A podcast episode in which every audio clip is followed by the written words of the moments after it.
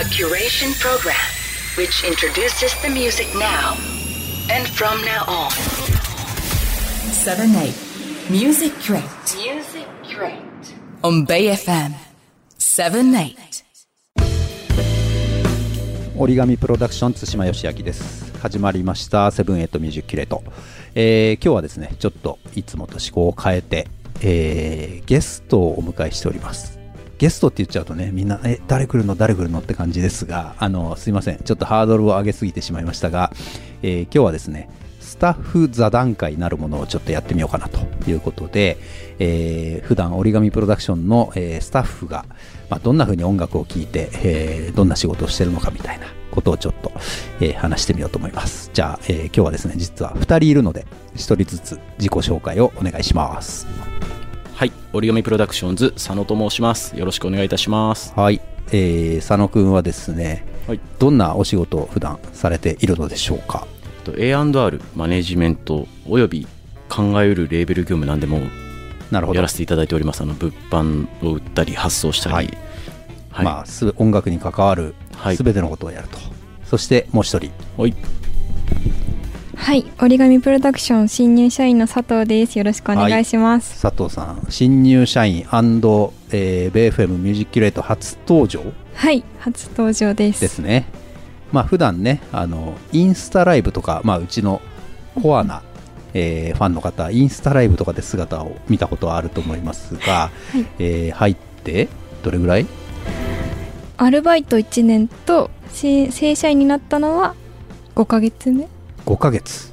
そうですね。ねはい。じゃあ佐藤さん、どんなお仕事を普段しているんでしょうか？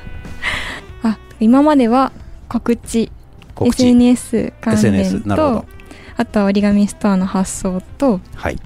で最近は、えっ、と、イベントスタッうんうん。フはい。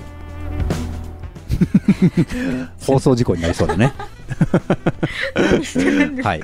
全般やっていはい、と。いうことですね。はい。はい。えっと、まあね、本当に入ったばかりで、あのーまだまだこれからいろんなことを覚えていく段階なんですが、えっと、この番組の担当もやっていると。はい、普段納品したりさせていただいてます。そうですね。まあ、あのーアーティストだったり、スタッフだったりのパートを、えーそれぞれが録音して、選曲して、出来上がったら、えーそれを佐藤さんに渡して、で、佐藤さんが、えー整えて、BFM さんに送って、放送されると。はい。いうことで、まあ今日は普段ね、そうやってあの裏側で頑張っている佐藤さんに出演してもらおうということで、はい。よこの座談会を企画してみましたよというろしくお願い。します。はい。緊張してる？かなり。はい。まあ、あのね、緊張しながら、じゃあお送りしていきましょう。お願いカチカチな。状態で。えーそうですね。あのーまあ、聞いてる方はね、あのー音楽のキュレーション番組ということで、えー音楽を紹介して、えーもらいたいだろうということでですね、まあ、ちょっとあのこの先いろんな話があるんですが、まず、あの、二人が音楽関係者として、まあ、最近気になっている曲、まあ、もちろん最近じゃなくていいんですけどね、あの、僕のライフタイムベストでもいいんですけど、えーちょっと1曲ずつですね、ぜひおすすめの曲を、えー紹介してもらえればなと思うんですが、どちらからいきましょう？新入社員佐藤さん、はい。先陣切ると。えっ、と、紹介したい曲は多分、この番組聞いてくださってる皆さんは知ってると思うんですけど、えっと、ローレンスっていう、えっと、兄弟がやっているバンドというか、セッショングループの曲です。はい。おすすめのポイントは？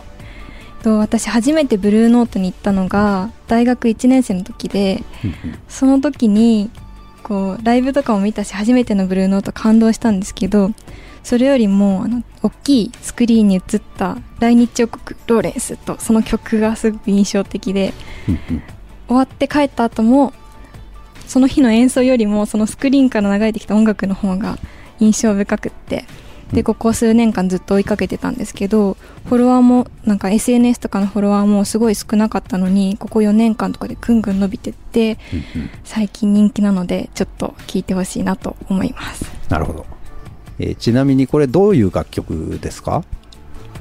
楽しい曲です。ハッピーになります。なるほど。はい。ハッピーな曲。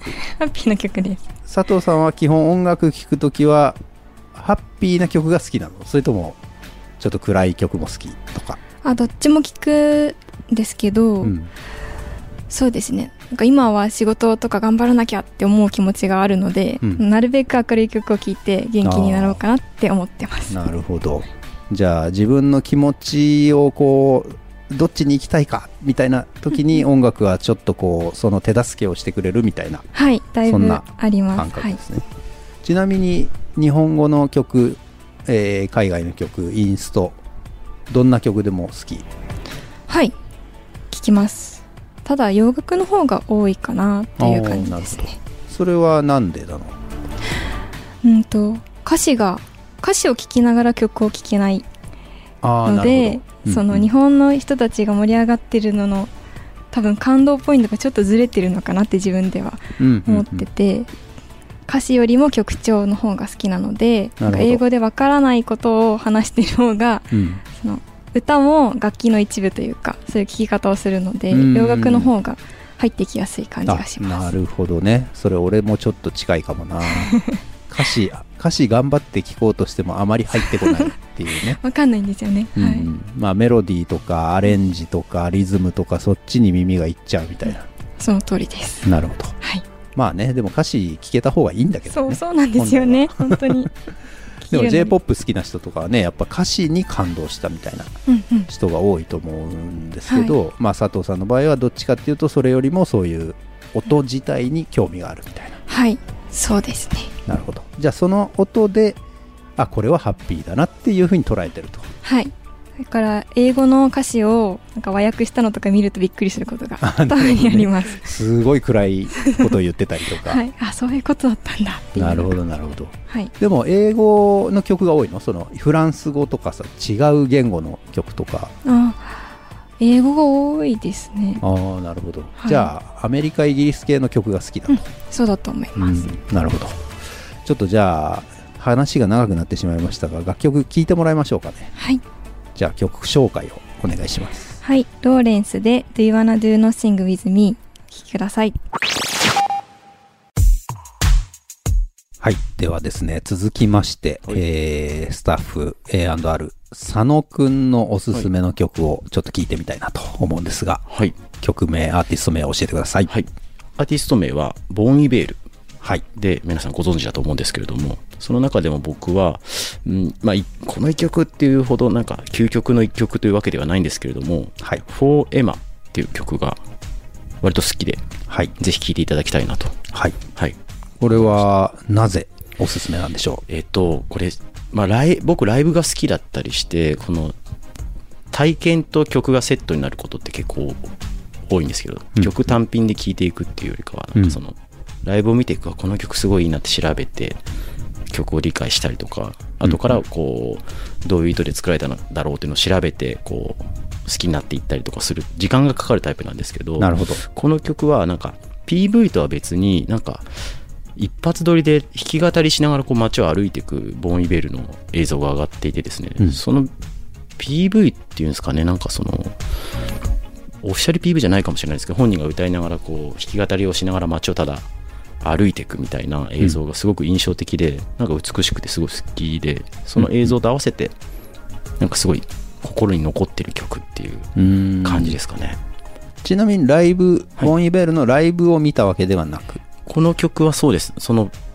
何かで関連動画か何かだと思うんですけど、YouTube で見つけて、うんうんあめちゃくちゃいいな、この。センスいいなというか、なんか肩の力の抜け具合、なんか音楽が本当にこう生活の中にある人なのだなって感じがすごいして、うんうんうん。好きになったっていう感じですね。曲的にはどんな曲ですかこれは？弾き語りで、うん。えっ、と、まあ、コーラスが入る、すごいシンプルな構成の曲なんですけど、うん。なんていうんですかね。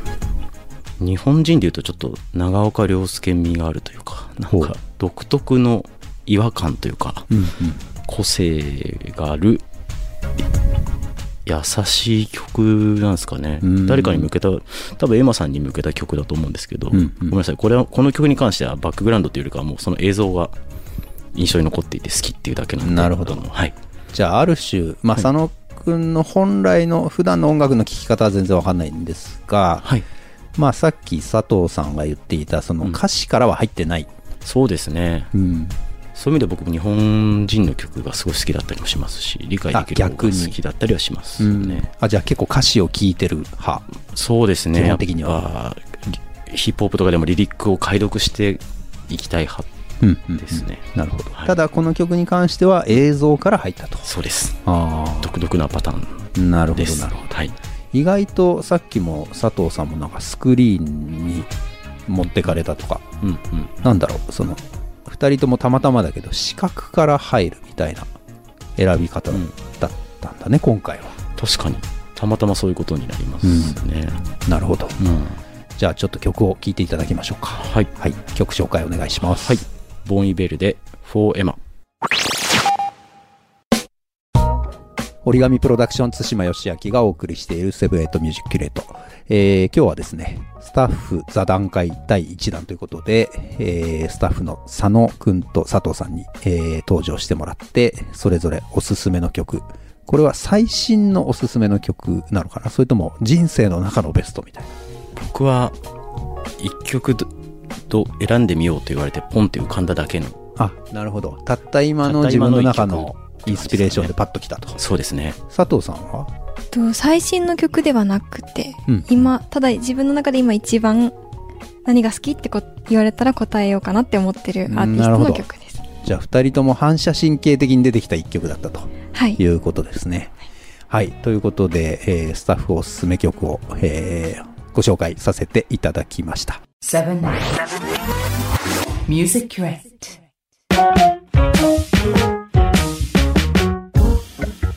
Seventy Eight Music Curate 今夜は折り紙プロダクションズの菅佐野がお届けします。